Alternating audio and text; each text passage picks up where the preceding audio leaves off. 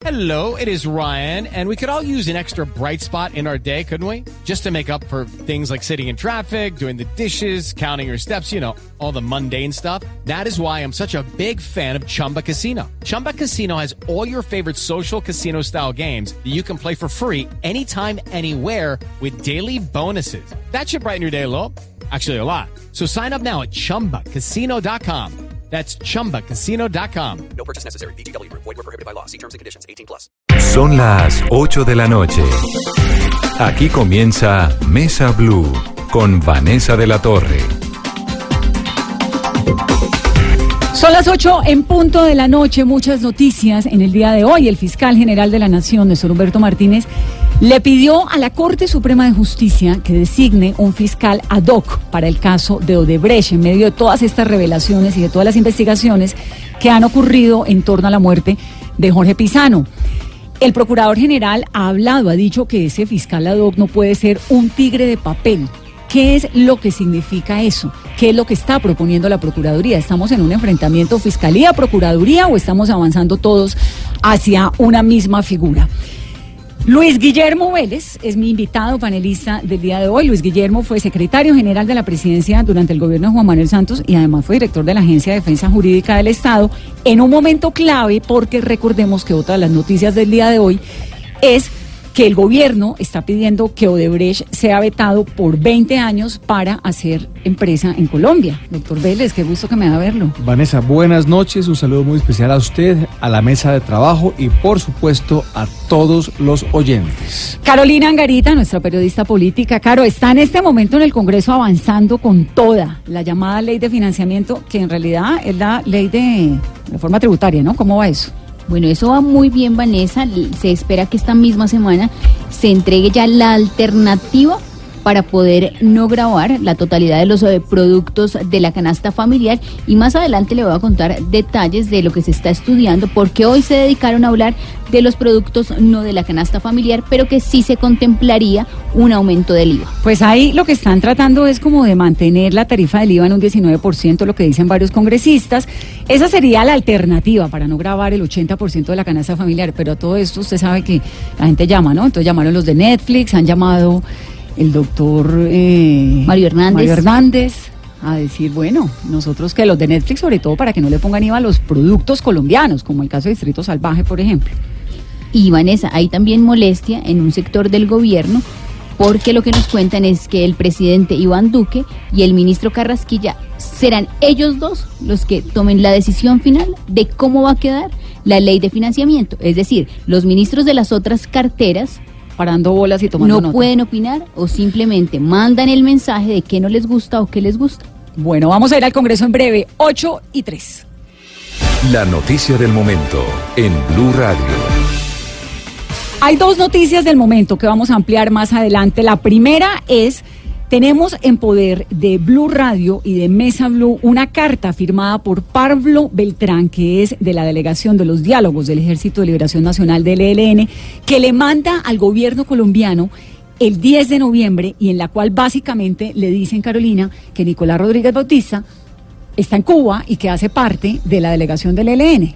Sí, Vanessa, y lo que dice esta misiva es que Nicolás Rodríguez Bautista, conocido como Gavino, hace parte como miembro representante del ELN y le piden a Miguel Ceballos que si ellos quieren detalles de esta comunicación, que están pendientes Que de una llamada telefónica. Esta carta es supremamente importante, la tenemos en la mano, la vamos a poner en nuestras redes más adelante. Es supremamente importante porque hoy el gobierno nacional le dio orden, pidió orden de captura de la Interpol para Gavino, que es el máximo comandante del ELN. Entonces, lo que dice el ELN de otro lado es, ¿cómo así si nosotros habíamos enviado una carta a Miguel Ceballos diciéndole que efectivamente estamos listos para hablar y que Gavino está en Cuba?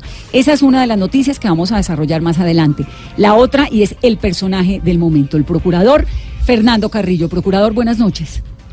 Vanessa, muy buenas noches. Qué grato estar aquí con ustedes y los mejores augurios para este programa, que ya demuestra lo que va a hacer. Ay, procurador, me da una felicidad saludarlo y que me augure buena, buena suerte. Yo también le deseo lo mismo porque usted sabe que en este país hay que desearle buena suerte a todo el mundo.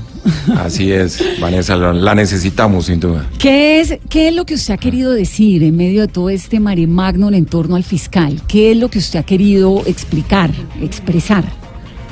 Pues Vanessa, lo primero yo creo que nos asiste una gran responsabilidad y es plantear una salida completamente institucional dentro del marco del Estado de Derecho y de las reglas de juego de la democracia de este país a esta coyuntura un poco complicada que se está viviendo. Es una encrucijada bastante difícil que pues supone pues la presentación de unos impedimentos, la necesidad de que salga a flote la verdad, que haya resultados en las investigaciones y por eso planteamos un memorial ante la Corte Suprema de Justicia para que se tome una determinación que yo estoy seguro que va a tomar se va a ser tomada muy seriamente por la Corte Suprema de Justicia y todos esperamos que habrá decisiones rápidas.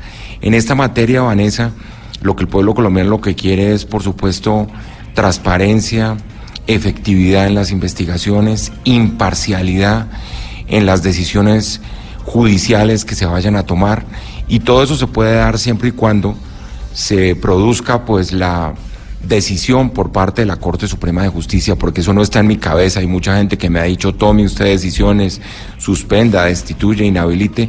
El sistema colombiano eso no lo permite. Realmente, en este caso, es la Corte Suprema de Justicia la que tiene que tomar una decisión y por eso le hemos solicitado que designe un fiscal ad hoc con una fiscalía ad hoc a su servicio. Es decir, que no sea una estructura administrativa nueva, sino que tenga un espacio institucional lo suficientemente fuerte Pero- para que no sea simplemente un fiscal de segunda o un tigre de papel, sino un fiscal que tenga la capacidad de investigar, de considerar los elementos proba- probatorios y tomar decisiones. Eh, eh, procurador, venga que vamos por partes desglosando. Cuando usted me dice que se necesita transparencia, independencia e imparcialidad en esta investigación, ¿la actual fiscalía está en capacidad de darla? Pues lo que pasa es que se han manifestado unos impedimentos y unos impedimentos de alguna manera son obstáculos para que se dé, digamos, un recto juicio en esta materia precisamente porque existen los impedimentos. Y de hecho, en las decisiones judiciales siempre existe ese incidente de los impedimentos que incluso el propio fiscal en algún momento los hizo explícitos ante la propia Corte. Cuando hay un impedimento es que se está manifestando un conflicto de interés. Eh, Vanessa, y un conflicto de interés de alguna manera nubla la posibilidad de un juicio sin ningún tipo de presión o de intereses, como lo dice su propio nombre.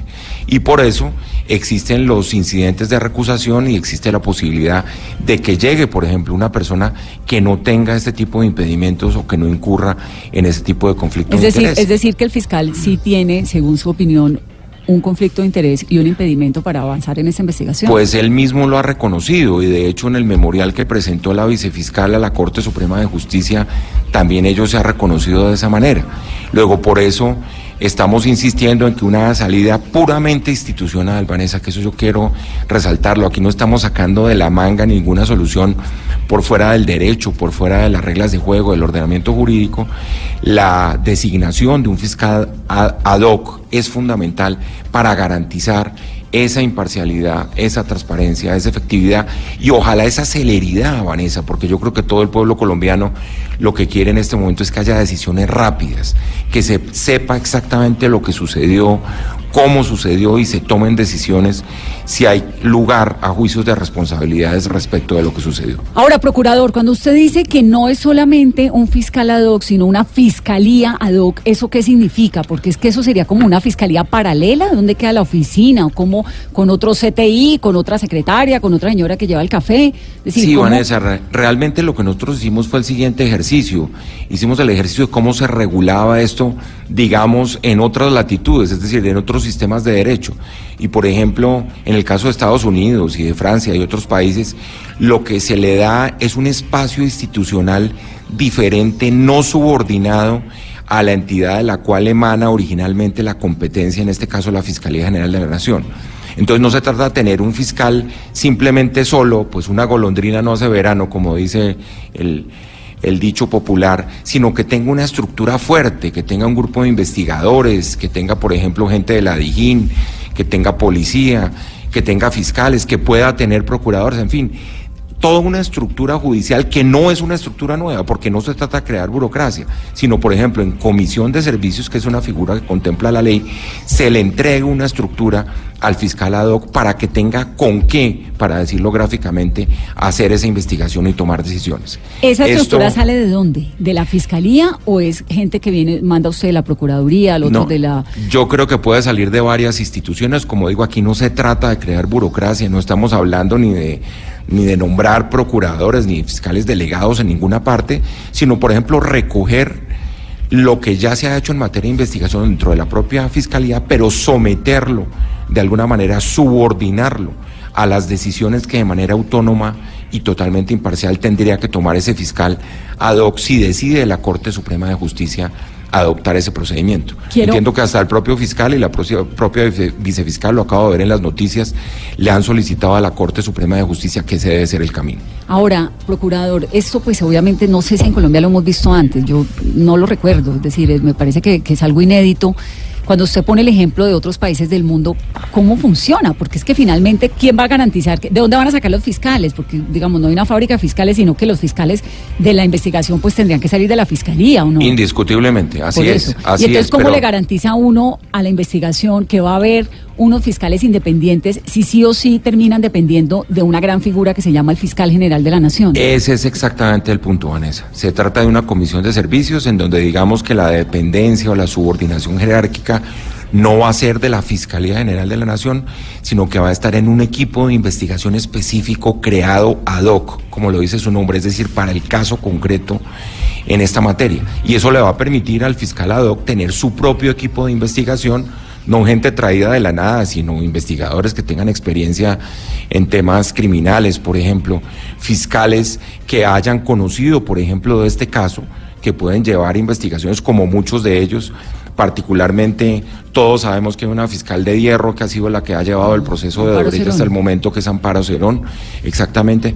Ella sería una persona, por ejemplo, que sería fundamental para ese nuevo equipo de investigación. Y es nuevo en el sentido de que no va a depender jerárquicamente de la institución de la cual se desprende o se desgaja esta figura, sino que le va a rendir cuentas a un fiscal ad hoc que será su superior jerárquico. Pero estamos hablando, procurador, pues de la noticia, de la información más delicada que se está manejando en este momento, ligada a corrupción, el escándalo de Brecht, con este episodio tan lamentable, tan desgraciado de la familia Pisano, con el accidente de Amparo Cerón, con un montón de cosas. Es decir, el, ¿dónde queda la legitimidad de- del fiscal si le montan no solo un fiscal ad hoc, sino una fiscalía ad hoc?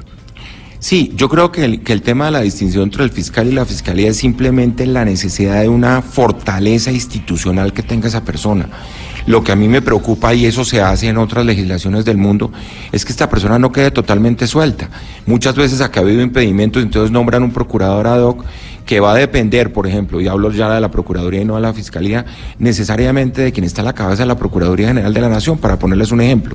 Es evidente que esa persona no va a gozar de total autonomía en la toma de sus decisiones. Y por eso crear ese espacio específico donde tenga unos recursos humanos y, e incluso tecnológicos propios, pues va a ser muy importante, pero no sacarlos de la nada, sino de las instituciones existentes. La policía, por ejemplo, eh, puede coadyuvar a eso. De hecho, hablando con los magistrados de la Corte, ustedes saben que en muchas de las investigaciones son propios fiscales que van a depender de la Corte Suprema los que ayudan a la investigación criminal. Es decir, ese mecanismo de colaboración al interior de la justicia existe, pero lo que es claro es que no se trata de una estructura eh, digámoslo, absolutamente paralela en el sentido de que se van a crear una cantidad de cargos, porque además esto, esto supondría, Vanessa, lo que la gente no quiere, y es que esto se convierta en un recurso dilatorio para que aquí no haya No, pues decisiones. mientras nombran a la gente, Exacto. mientras nombran a los investigadores. ¿Y dónde queda la oficina? Que espera que insista, pero es que, me- que la misma Claro, fiscalía. en la- habría que buscarlo, habría que buscarlo simplemente para garantizar esa independencia, esa imparcialidad. Yo lo que creo que aquí es fundamental, Vanessa, es que si la Corte Suprema de Justicia va a tener una sala plena en los próximos días, ojalá abocar el conocimiento de esta solicitud que le hemos hecho, tomara una decisión rápida y después vendría el proceso en donde el señor presidente de la República haría una terna y de esa terna la propia Corte elegiría al, fis- al- al fiscal ad hoc, lo que se espera que suceda muy pronto, porque es que no tendría ningún sentido, repito, que esto se convierta en una estrategia dilatoria para seguir postergando decisiones que el pueblo colombiano quiere conocer ya. Procurador, es que justamente esa es la preocupación, porque estamos a un mes de que se entre a la vacancia judicial y nos cuentan que quedan solamente dos sesiones de la sala plena de la Corte para que se tome una decisión. ¿Cuál sería desde el Ministerio Público ese llamado a la Corte Suprema? Sí, yo estoy absolutamente seguro que la Corte Suprema de Justicia además tiene que tomar una decisión histórica. Aquí no estamos hablando de un caso común y corriente, de un simple impedimento. Se ha tratado de un caso que ha tenido toda esta repercusión, no solo mediática, y que un poco ha removido, además de alguna manera, esos resortes de credibilidad que tiene el sector justicia en Colombia y por eso es tan importante que la Corte decida rápido. Yo creo que ese llamado casi que es innecesario porque la Corte sabe que tiene que decidir rápidamente. Y yo casi que les anticiparía en el día de hoy que antes de que termine ese periodo de la Corte, es decir, antes de dos semanas, esto tiene que estar completamente definido. Dos semanas. Procurador, gracias. No, Vanessa, un gran abrazo y de nuevo los mayores éxitos en este programa. Muchas gracias, procurador. Es el personaje del día, sin duda, el procurador general de la Nación, Fernando Carrillo. Luis Guillermo, ¿cómo la ve? Bueno, daría la impresión que el procurador está proponiendo aquí algo parecido a lo que ocurre actualmente en Estados Unidos con el Special Counsel Robert Mueller, quien ha sido designado para investigar la campaña del presidente Trump y la infiltración rusa en la campaña de 2016. Algo de ese estilo tiene el procurador. Es como un, un- un asesor especial de altísimo nivel. Un, un fiscal especial. Sí. Aquí le hemos llamado el fiscal ad hoc, pero sería un fiscal especial cuyas funciones son, en particular, hacer una investigación autónoma, autónoma, con recursos humanos, eh, físicos y creería uno que también eh, fiscales autónomos para poder adelantar una investigación eh, muy amplia, independiente de la actual fiscalía. Esto parecería ser lo que se está proponiendo. La idea del procurador, sin duda alguna, es eh, interesante, es una idea muy, muy importante y tiene bastante tracción en la opinión pública. Tiene, sin embargo, algunas aristas. La primera es que el marco legal colombiano no parecería permitir o no ha previsto esta figura. ¿Esto ha pasado antes? Esto no ha pasado antes que yo recuerde. Creo que hay algún precedente cuando eh, la- el vicefiscal se ha declarado impedido, entonces se procede con el nombramiento de un fiscal ad hoc por parte de la Corte. Pero en este caso en particular, si mal no recuerdo, la, fisca- la vicefiscal, que es la encargada de la investigación, todavía no ha aceptado ese impedimento y está en este momento la decisión en cabeza de la Corte, como nos decía ahora el procurador. Entonces la Corte tendrá que decidir si interpreta las normas de una manera amplia para poder autorizar la creación de este fiscalado que efectivamente sería eh, elegido de una terna presentada por el presidente Pero de la además, República. por lo que Carolina le preguntó al procurador, no tiene tiempo, es decir, en dos semanas. Se van a, al, al, al cese el 19, ¿no? 19 de diciembre No. y quedan dos salas plenas, Pero una además- la próxima semana y en los La 15 que días sigue. siguientes. la próxima. Pero también porque es que además hay una urgencia del país. Claro, no, habría tiempo. Tiempo hay porque eso se definiría pues en una sala, sería pues una discusión sin duda alguna profunda y larga, pero se podría definir en una sala eh, eh, esto y está realmente en manos de la Corte esta decisión, si como les digo, hace una interpretación amplia del marco legal y permite la creación de eh, esta, esta figura bastante única. El segundo problema que le veo, Vanessa, a esta propuesta, que digo de entrada, me parece que es interesante, es importante y abriría sin duda alguna una válvula de escape a esta presión que hay tan grande en todo esto, es que las experiencias que se han dado en el mundo con este tipo de, de- de fiscalías no son siempre buenas. ¿Por qué? Re- recordemos, por ejemplo, eh, la investigación famosa del señor Kenneth Starr en contra de Clinton, que fue una, una cacería de brujas. Bueno, pero esa fue por el Tremenda. episodio de Mónica Lewinsky. Eso, eso fue por Mónica Lewinsky, pero antes de eso fue por el episodio de Whitewater. Mm. Eh, y eso no acabó bien. Eso desacreditó mucho la figura. Veremos ahora qué hace el señor Robert Mueller. Eh, hay muchas expectativas sobre lo que pueda producir en contra del presidente eh, Trump. No sabemos, pero puede ser una decepción. Ojalá no lo sea, pero puede ser también lo mismo. Y hay otro precedente que se me ocurre en este momento, que es el presidente de nuestro paisano, el doctor Iván Velázquez, en Guatemala, con la CICIG.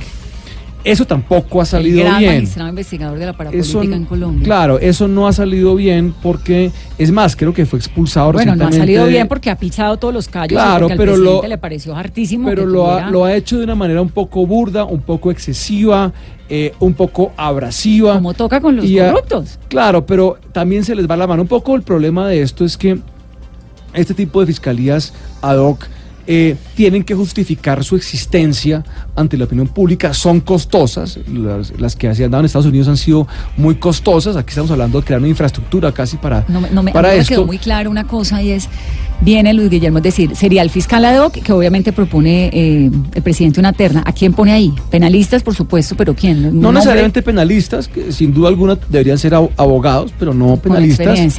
y lo que el, el país buscaría es una persona, pues proba, por supuesto, pero también que, te- es que sea ponderada, porque eh, tendrá en sus manos, o tendría en sus manos, un inmensísimo poder. Mm. Eh, eh, y entonces, y además como tiene un mandato único, que es parte del problema ese tipo de figuras. Una tarea específica. Claro, entonces si uno le da una tarea específica, entonces pues dicen, no, es que usted tiene que investigar y meter presos a los responsables de, por ejemplo, de Brecht.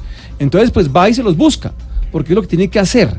Entonces, eso es un poco lo que pasa en ese tipo de, de, de, digamos, de ¿Y por de cuánto figuras. tiempo sería la figura? Claro, no, no, no, sé, digamos, eh, las experiencias que hay, la que hemos, las que hemos hablado, han durado tiempo. La investigación de Müller lleva, lleva dos años ya, la de Guatemala lleva también eh, varios años, y esto pues es costoso, es largo, eh, es difícil y tiende a haber en algunos casos un exceso en sus funciones. Entonces, quien se vaya a ternar debe ser una persona, pues, con, con eh, pues obviamente prueba como, co- prueba como decía, pero, pero sobre todo ponderada, creo bueno, yo. y, muy a todas estas, con una fiscalía ad hoc encabezando la investigación más estrepitosa que hay en este momento en Colombia, ¿dónde queda la legitimidad del fiscal? Bueno, no, yo, yo, yo creo que realmente hay que verlo como lo que es, es digamos una figura realmente, digamos, natural en cierta medida en ese tipo de situaciones. Y el fiscal, pues obviamente, quedaría apartado de la posibilidad de investigar esto.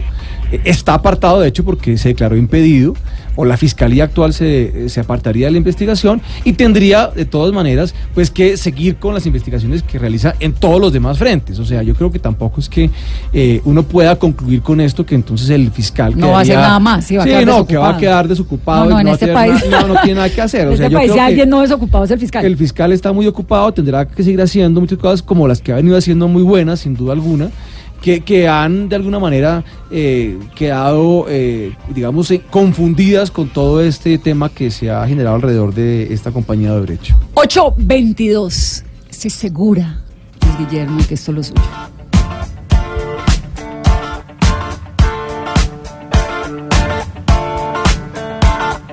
We don't need no education.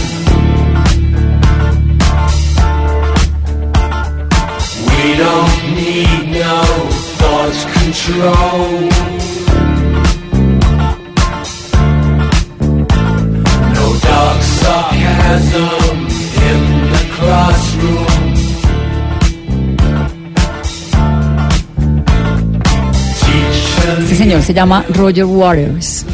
Esto es The Wall. Y hay Pink una Floyd. historia, Pink Floyd. El 21 de julio de 1990, en Berlín, esta gente salió a cantar esta canción y estremeció el mundo porque acababa de terminar ocho meses antes. Había caído el muro de Berlín, el fin de la Guerra Fría. Y entonces Roger Waters sale con The Pink Floyd y cantan esta canción y esto se vuelve pues casi que un himno de la reconciliación entre Alemania de Oriente y Occidente. Una cosa divina, muy, muy emocionante. El hombre está mañana en concierto en Bogotá. Va a ser, es la segunda vez que viene, si no estoy mal. El concierto anterior fue hace un par de años y fue apoteósico y creo que el de mañana también va a ser realmente eh, apoteósico también. Uy, le tengo una sorpresa a Luis Guillermo. Imagínese que hicieron un especie de casting entre un montón de niños chiquitos Sí. para ver quiénes acompañan a Roger Waters A cantar The a Wall. cantar The Wall mañana.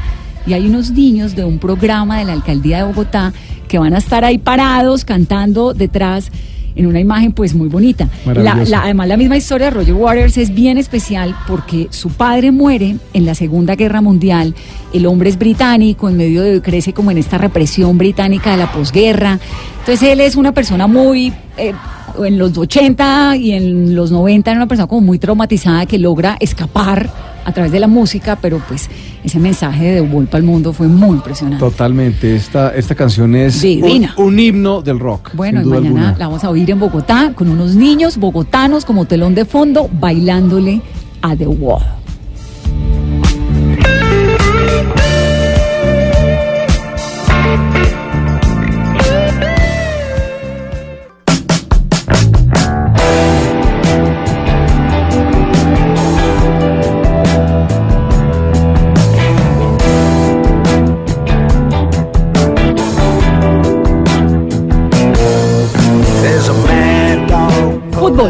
8.29 está ocurriendo de todo con el fútbol colombiano a esta hora, Octavio. Hola, Vane, qué, qué gusto saludarte. Buenas noches a todos. Sí, eh, hace Él minutos. entusiasta, ¿no? Sí, lo dice.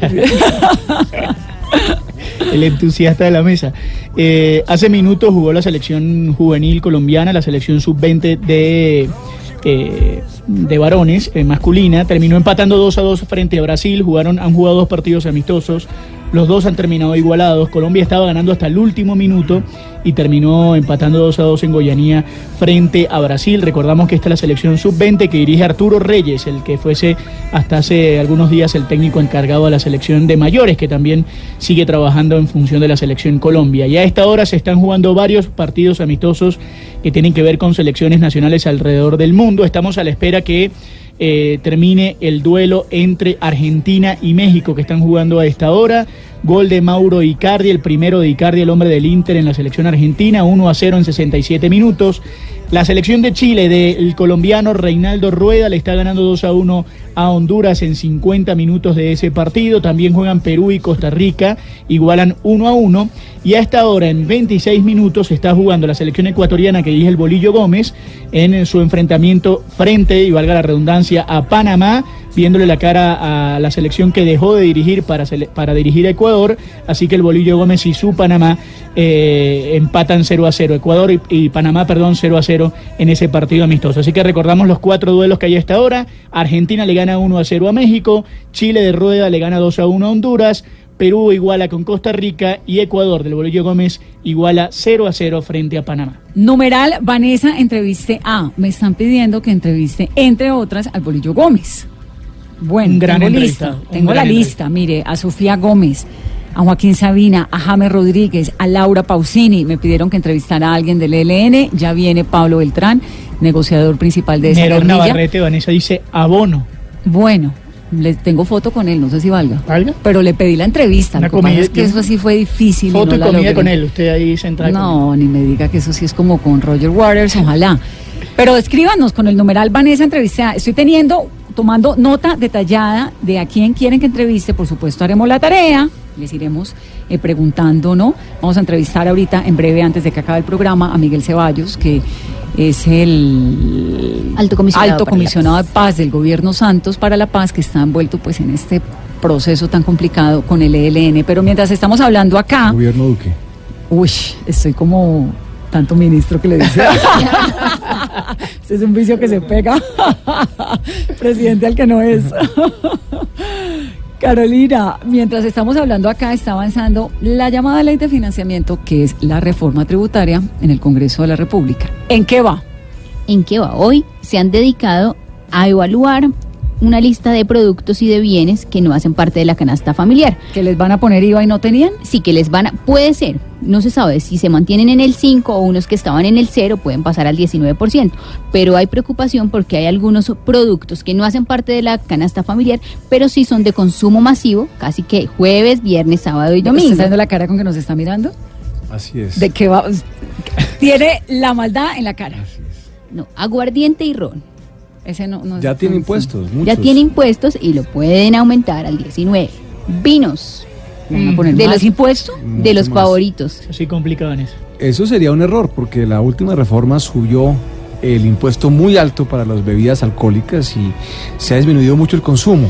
Pues y claro. recordemos que los departamentos pues viven en buena parte de lo que recaudan de los impuestos y eh, contraintuitivamente, si uno sube demasiado los impuestos puede bajar el recaudo porque la gente compra menos. Y, y es paradójico, pero la salud de los departamentos vive a costa de... Efectivamente, Licor, el- la industria de licores. una parte de- del presupuesto de salud viene del presupuesto de licores. Pero además, Luis. Guillermo, es que uno eh, dice, no, es que el vino, mire, la verdad, la verdad es que el tema del vino pues hace parte también como de una conversación, de una mesa rica, de un poquito de cultura. Colombia no era un país en el que se consumiera los niveles de vino del Mediterráneo, ni de Argentina, ni de Chile, y ahora se consiguen vinos muy económicos, con relativa... eh, relativamente buenos algunos en tiendas de pues económicas también se consiguen vinos caros etcétera pero lo del vino va más allá de, de tomar vino es que tiene el más. encanto de la conversación de la Es- cosa un vino que vale 13 euros en Europa termina costando acá un montononón de Claro. plata impagable. Y el consumo, digamos, de vino y de bebidas alcohólicas también tiene un elemento cultural muy importante que hay que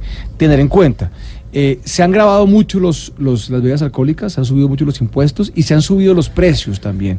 Entonces no creo que haya mucho margen para hacer esto. Y además recordemos que tienen otro tipo de impuestos. El impuesto al consumo eh, de las bebidas alcohólicas es bastante alto.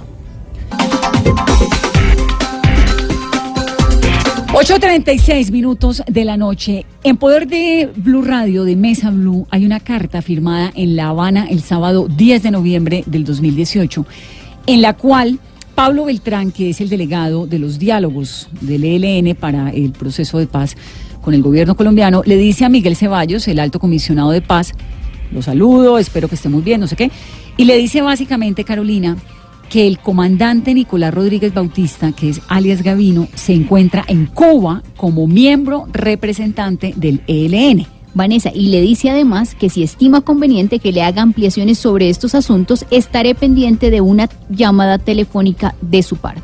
Aparentemente la llamada telefónica no se dio, ¿o sí? No se ha dado. No se ha dado. Y como consecuencia de esto, o, o de una conversación rota, un desencuentro ahí en el diálogo de los dos, el gobierno colombiano en el día de hoy pidió orden de captura de la Interpol para Gavino. ¿Qué significa? ¿En qué están esos diálogos? Rotos aparentemente en este momento entre la guerrilla y el gobierno del presidente Duque. Pablo Beltrán, señor Beltrán, buenas noches. Buenas noches a ustedes en Blue y a su audiencia. Esta carta que Sí, usted le envía, usted- esta carta que usted le envía al doctor Miguel Ceballos, el comisionado de paz, el 10 de noviembre, ¿qué respuesta tuvo? Bueno, esta es la hora que él no ha respondido, pues tenemos una comunicación telefónica pues, normal, pero después no, no ha pedido ninguna aclaración y más bien por los medios públicos ha salido a decir como que la presencia del comandante en sus gestiones de salud no tuvieran una autorización del gobierno nacional y que hubieran hecho a las escondidas. Y ninguna de las dos cosas es cierto. Fueron informadas debidamente y se ha mantenido a disposición del nuevo gobierno toda la documentación que se tramitó para el viaje de él. Señor Beltrán, es decir, que se hizo la prórroga de este viaje que se autoriza inicialmente en el mes de julio. Claro, porque cuando la autorizó el comisionado Rivera, dijo que expiraba esa autorización el 31 de julio. Vino el gobierno de Duque y entonces en el ELN vimos conveniente que él fuera miembro representante para que pudiera permanecer acá y se le levantaran las órdenes de captura. Eso se le notificó al comisionado Ceballos, entonces no tiene lugar que hoy en día todavía el gobierno, algunos voceros sigan diciendo que él está aquí sin ningún tipo de cobertura o, o cosas eh, escondidas, eso no es cierto. Señor Beltrán, pero el gobierno del presidente Duque les notifica a ustedes que aceptan como miembro representante de la mesa de negociaciones entre el gobierno y el ELN a Nicolás Rodríguez. Bueno, mire, eh, la pregunta suya es muy buena. Hace cerca de 20 años, un gobierno, creo que fue el gobierno del presidente Samper, sacó una ley que se llama la 418, donde dice que para adelantar diálogos con la guerrilla eh, el gobierno dispone de esa ley, esa ley la prorrogaron ayer en el Congreso y una parte de esa ley dice que la guerrilla que está en gestión de diálogos autónomamente y soberanamente nombra a sus miembros representantes. Eso es una decisión soberana del ELN. El ELN ha tomado esa decisión y otra cosa es que el gobierno no acuse recibo de esa notificación, pero el gobierno no es el que nombra los miembros representantes del ELN, Es eso decir, los nombramos nosotros. Ustedes mismos. proponen y el gobierno tendría que acusar recibido y decir, listo, sí lo aceptamos. Eh, hay dos Sí, circulares claro, rojas. No puede respetarlo. Sí, sí, las dos circulares rojas de la Interpol contra Gavino, pues no son nuevas, digamos que son que no, no son nuevas. Lo nuevo es que el gobierno está pidiendo que se que entren a funcionar, ¿no? Que, que sean que entren a operar en el día de hoy es la noticia que ha dado por parte del gobierno del presidente Duque. ¿Cómo reciben ustedes eso? Pues a mí me da un poco de lástima con el gobierno por esto, porque personalmente yo le he hecho aclaraciones a Miguel Ceballos desde agosto que lo posesionaron como comisionado, explicándole esto, las cartas que yo le he compartido a ustedes en vivo, las tiene él, o sea, él está perfectamente informado, entonces a mí me parece muy extraño que teniendo toda esa información, pongan al presidente a decir en las entrevistas que él no sabe si Gavino vino nadando aquí o quién lo trajo, ¿no? Ahí están las cartas, ustedes las tienen en, las manos. Entonces, es o al presidente lo informan mal o no lo informan y lo ponen a decir cosas que no son. Ahora, lo que me queda de duda es por qué ustedes en el ELN dan por aceptado que efectivamente reciben a Gavino como parte de la negociación si no hay un acuso de recibido de esta carta que yo tengo en la mano. Lo que pasa es que el señor Ceballos recibió esa carta en la mano de un embajador garante y se la recibió y le dijo que le parecía un buen gesto del ELN que el ELN nombrara al comandante Gavino como miembro representante. Entonces, eso si se lo dijo un embajador que es de un país garante, pues para nosotros es algo totalmente creíble y ya que él salga a decir, o creo que la Cancillería dice hoy, dice otra cosa, pues o es, entre ellos no se coordinan o hay un asunto de mala fe. Señor Beltrán, eh, ¿cuál es el motivo? ¿Cuál es ese quebranto de salud que ha sufrido Nicolás Rodríguez Gavino y que lo tiene en Cuba? ¿Por qué está en Cuba? Bueno, eh, como usted ve en las cartas, se dice que son chequeos que él se hace acá. ¿Pero es depresión Sí. como se ha manifestado? ¿Cómo, perdone? Pero que es depresión lo que se ha dicho, que por un síntoma de depresión es que lo tuvieron que trasladar a Cuba. No, no, no. No, sobre eso hay muchas especies y rumores. No, no, no. Pues sí, él tiene unos chequeos de salud.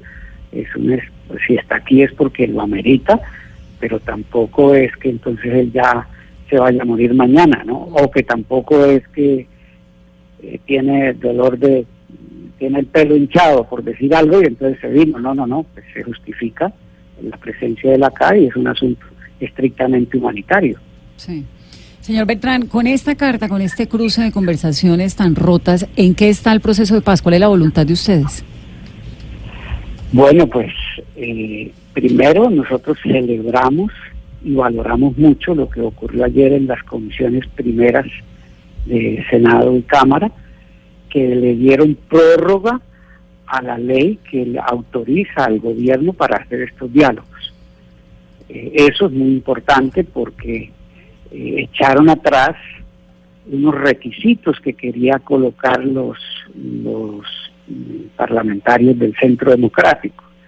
Entonces, quiere decir que el gobierno tiene la vía libre y la autorización para que eh, vuelva a la mesa, porque el gobierno fue el que se retiró de la mesa. Nosotros, desde que salió el presidente Santos, dejamos la delegación, estamos acá esperando y esperamos entonces que el gobierno, en este caso el presidente Duque, pues retorne a la mesa de conversaciones. Bueno, ustedes, hay, hay un número que me parece importante tener en cuenta para ver cómo va avanzando este diálogo y es el número de secuestrados. El gobierno habla de 24 secuestrados por parte del ELN. ¿Ustedes qué número reconocen? Bueno, en eso En eso hay un cúmulo de falsas noticias. Cada uno saca números. Aquí los embajadores de los países garantes y el grupo de apoyo eh, nos han preguntado, nosotros le hemos dicho, vea, cada vez que en Colombia alguien quiere preguntarle al ELN, recurre, por ejemplo, al Comité Internacional de la Cruz Roja, nosotros tenemos una relación fluida con el Comité Internacional de la Cruz Roja y todas esas indagaciones nosotros siempre las No, pues, respondemos. pues se lo pregunto a usted directamente. Digamos, el, el tema de los secuestrados es uno de los puntos álgidos de la sentada en la mesa con el ELN y es la primera vez que ustedes tienen un comandante del nivel de Gavino como miembro de cabeza de la negociación. Eh, creo que el número es importante, entonces se lo pregunto a usted directamente, señor Beltrán, ¿cuántos secuestrados reconocen? Ahora, eso lo hemos dicho al gobierno, que todas las indagaciones que quiera colocar, las coloque en la mesa, pero nosotros no vamos a hacer de eso un debate público, porque son personas y hay eh, familias y hay problemas que nosotros no nos gusta ventilar por estos medios, y esta delegación, con mucho gusto, responde cosas de esas en la mesa, pero eso no son temas, eh, dijéramos, por estos medios. ¿La voluntad de la mesa está firme? O sea, ¿ustedes realmente están unidos en torno a un proceso de paz? Por supuesto, ¿usted cree que con todas las cosas que ha hecho el gobierno en contra de la mesa, otra organización ya se hubiera ido de la mesa? No, a nosotros nos dijeron, manténganse allá hasta que el gobierno Duque retorne a la mesa y eso hemos hecho. Bueno, pues señor Beltrán, le agradezco mucho la comunicación. Bueno, buenas noches a ustedes. Muy amable, muy buenas noches. 847, Miguel Ceballos es a quien le envían esta carta, es el alto comisionado de paz. Doctor Ceballos, buenos, buenas noches. Vanessa, muy buenas noches para Mesa Blue y para todos los oyentes. Bueno, la carta, básicamente, doctor Ceballos, lo que dice es que, que, ustedes sabían que Rodríguez Bautista, que Gavino está en Cuba, que es miembro representante del ELN. ¿Por qué si usted tenía esta carta le pide a la Interpol que haga efectiva la circular roja que emitió un juez hace mucho tiempo contra eh, Gavino? Eh, Vanessa, esto es muy, pero muy importante aclararlo. En, en la página web de la Interpol fue publicada eh, o fueron publicadas las dos circulares rojas contra Gavino, Nicolás Rodríguez Bautista, que es el máximo jefe del ELN. Eh, si usted revisa la página web, esas dos circulares rojas fueron publicadas hace más de dos semanas. Entonces, sí, eh, me parece que no es correcto lo que está diciendo el señor Pablo Beltrán cuando dice que no se sabía de las circulares rojas, porque no solamente lo sabía Miguel Ceballos, sino que lo sabía el mundo entero. Cuando la Interpol publica las circulares rojas, la eh, envía a los 190 y pico países que son miembros de la Interpol, pero además cualquier ciudadano del mundo las puede verificar. Si usted abre la página de Interpol, ahí están. ¿Qué fue primero, la carta del ELN o la circular roja de la Interpol? Las circulares rojas, las circulares rojas, además esto ha sido público, Vanessa, en todos los medios, eh, se ha mencionado hace más de dos semanas. Entonces es muy importante que se aclare a la opinión pública que las solicitudes de las circulares rojas, que no son de origen del gobierno, sino de los jueces de la República, porque el señor Gavino eh, ha sido condenado por varios delitos, entre ellos homicidio y secuestro, y cualquier ciudadano, insisto, lo puede consultar en este momento en la página web. Esas publicaciones fueron muy anteriores. Lo que está manifestando en esta carta, que además quiero decir que era confidencial, y, y yo siempre he insistido en que las comunicaciones que he tenido con Pablo Beltrán eh, son confidenciales. Lo que no es confidencial es que yo me comunico con él, pero bueno, desafortunadamente el ELN rompe esa confidencialidad de nuevo, como lo ha hecho anteriormente. En esa carta, el ELN nombra como miembro representante a Nicolás eh, Rodríguez Bautista, alias Gavino. Esa es una decisión, como lo dijo Pablo Beltrán, eh, que toma el ELN eh, a propio, es decir, por decisión propia. Eh, lo que sí quiero aclarar es que la condición internacional del señor Nicolás Rodríguez Bautista eh, sigue siendo la de una persona que tiene circulares rojas y la única manera de que pierda la condición de perseguido por la justicia es que el señor presidente de la República suspenda la ejecución de las órdenes de captura y de la circular roja. Esa es una facultad que solamente la tiene el presidente de la República y será él quien tome la decisión. Hay una cosa que no, no he podido entender, doctor Ceballos. Digamos, lo de la orden de la de captura de la Interpol, pues es nuevo, no es nuevo, lo estamos, eh, eso está claro, ¿no?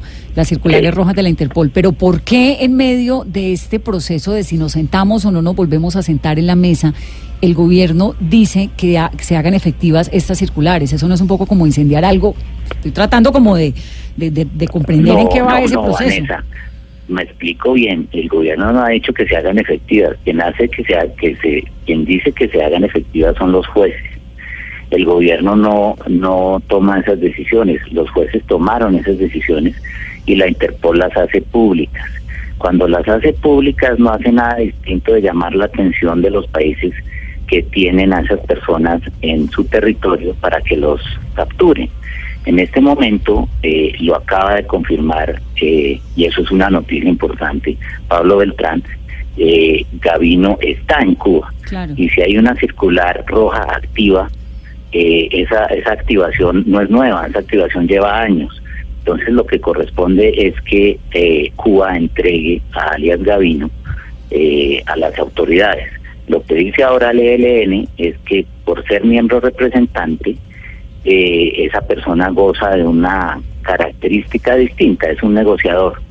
Eso es cierto, pero obviamente la única manera de que esa persona que sea negociador no tenga que ser detenida es por una decisión del señor presidente de la República, quien es el único que le puede pedir ahí sí a los jueces de la República que suspendan las órdenes de captura y al fiscal ¿El general. presidente lo va a hacer? El presidente ha sido muy claro, Vanessa, en las condiciones eh, para que eh, él nombre un representante en La Habana o en cualquier otro lugar son las mismas. Eh, la liberación de todos los secuestrados, eh, el cese de ese terrible delito y por supuesto la cesación de las acciones criminales como las que ustedes ven que todos los días suceden. Ya llevamos 82 voladuras del oleoducto y eh, hay continuidad en el ah, reclutamiento de los menores, como se comprobó después de la liberación de seis niños en el Chocó.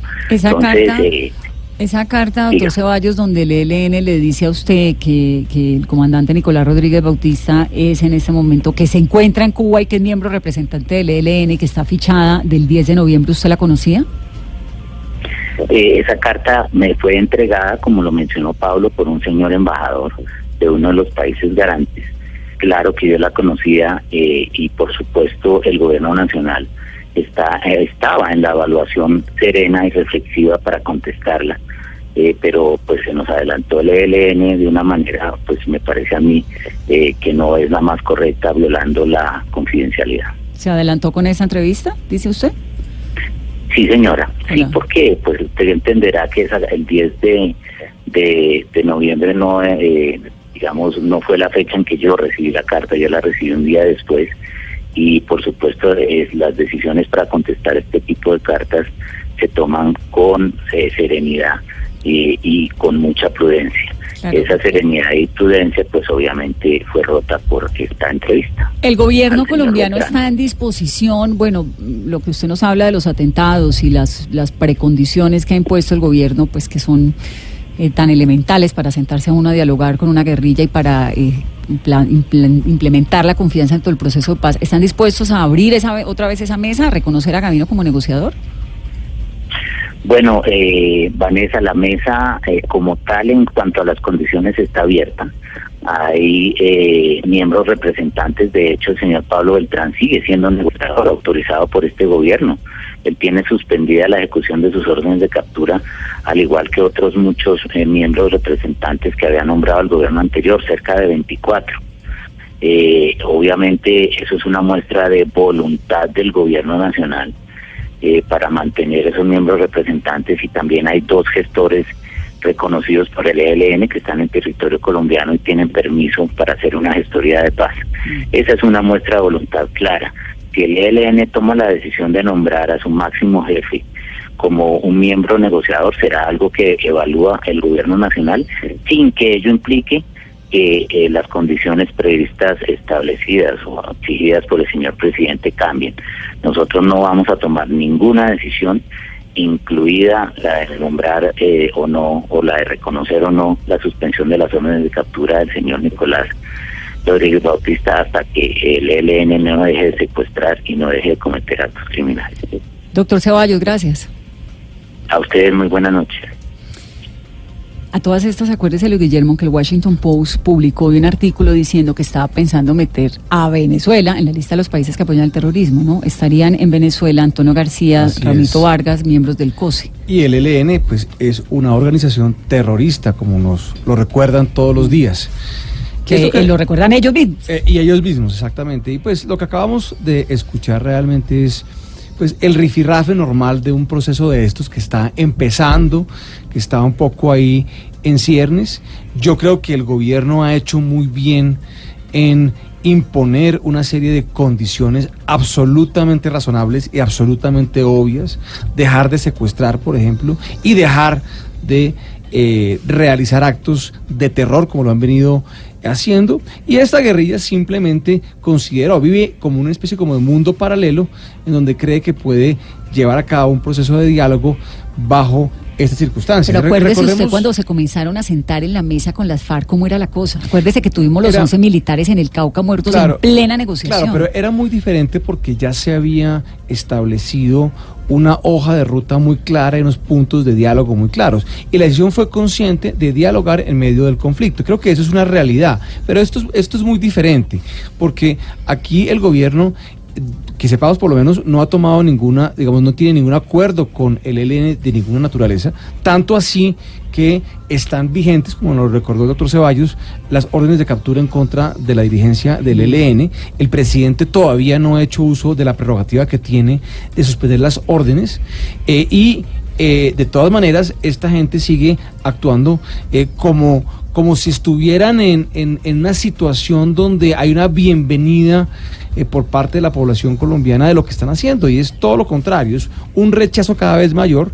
Y también lo que uno está escuchando es con preocupación lo que está ocurriendo en Venezuela, como el ELN prácticamente que es, la autoridad, pero ahora muchísimo más, o sea, ante el colapso eh, de este estado fallido narcoestado venezolano, el ELN está realmente asumiendo ¿sabe que me da autoridad de estado en muchas partes. Hay una cosa que me da que me da un poco de esperanza en medio de esta situación es la en la carta es el hecho de reconocer a Gavino como miembro representante del ELN, eso no había pasado. Y el ELN, pues es este- el ELN no es piramidal como las FARC que funcionan en torno a un secretariado, sino que tienen su COSE y, y, y son como pequeños núcleos donde las decisiones son muy complicadas de tomar. ¿Le da a uno la sensación de que estuvieran unidos? Pues nunca la han dado, realmente. Y creer en la unidad del ELN, pues es casi que mitológico, ¿no? Eh, todos sabemos que hoy dicen, se justifican diciendo que son una confederación, pero lo cierto es que hay una cantidad de ruedas sueltas por todas partes y de unos señores de la guerra que están en las zonas fronterizas, eh, eh, que viven del narcotráfico cada vez más y pues realmente duda uno mucho que exista una unidad de mando como la que existió en el caso de las FARC, que efectivamente llegó, condujo a ese proceso de paz a un feliz término. Nos, se nos acabó el tiempo y tenemos un montón de cosas que hablar. Teníamos uno muy importante, será para otra oportunidad. Para otra oportunidad. Muchas gracias, doctor Luis Guillermo. Aquí lo espero Encantado, siempre. Vanessa. Eduard, gracias por las diga. redes. Somos tendencia. Gente que nos están pidiendo entrevistar rápidamente. A Esperanza Gómez y a Maranta Hank. Ese me gusta. Sí, chévere. Raimundo Angulo, Bad Bunny. ¿Quién es Bad Bunny? Sé quién es El Buck. reggaetonero. Ah, claro. Mm, Bueno, el- Gustavo Petro viene a esta mesa pronto. Álvaro Uribe, residente. María Victoria Angulo. Brigitte Baptiste Bono. El director del CTI. Diana Uribe. Samuel Moreno. Los tenemos a todos anotados. Carolina Garita, gracias por la producción, por la chiva de la carta y por la entrevista a Pablo Beltrán. Carolina Trinidad, yo estoy por decirle a Garita. Carolina Ella sabe que es con Trinidad. Ella sabe que es con ella. Sí. Gracias, Caro. 8.59 a ustedes. Que tengan una muy feliz noche, que traten de comprender este país tan incomprensible y que sueñen conmigo en que podemos hacerlo mejor.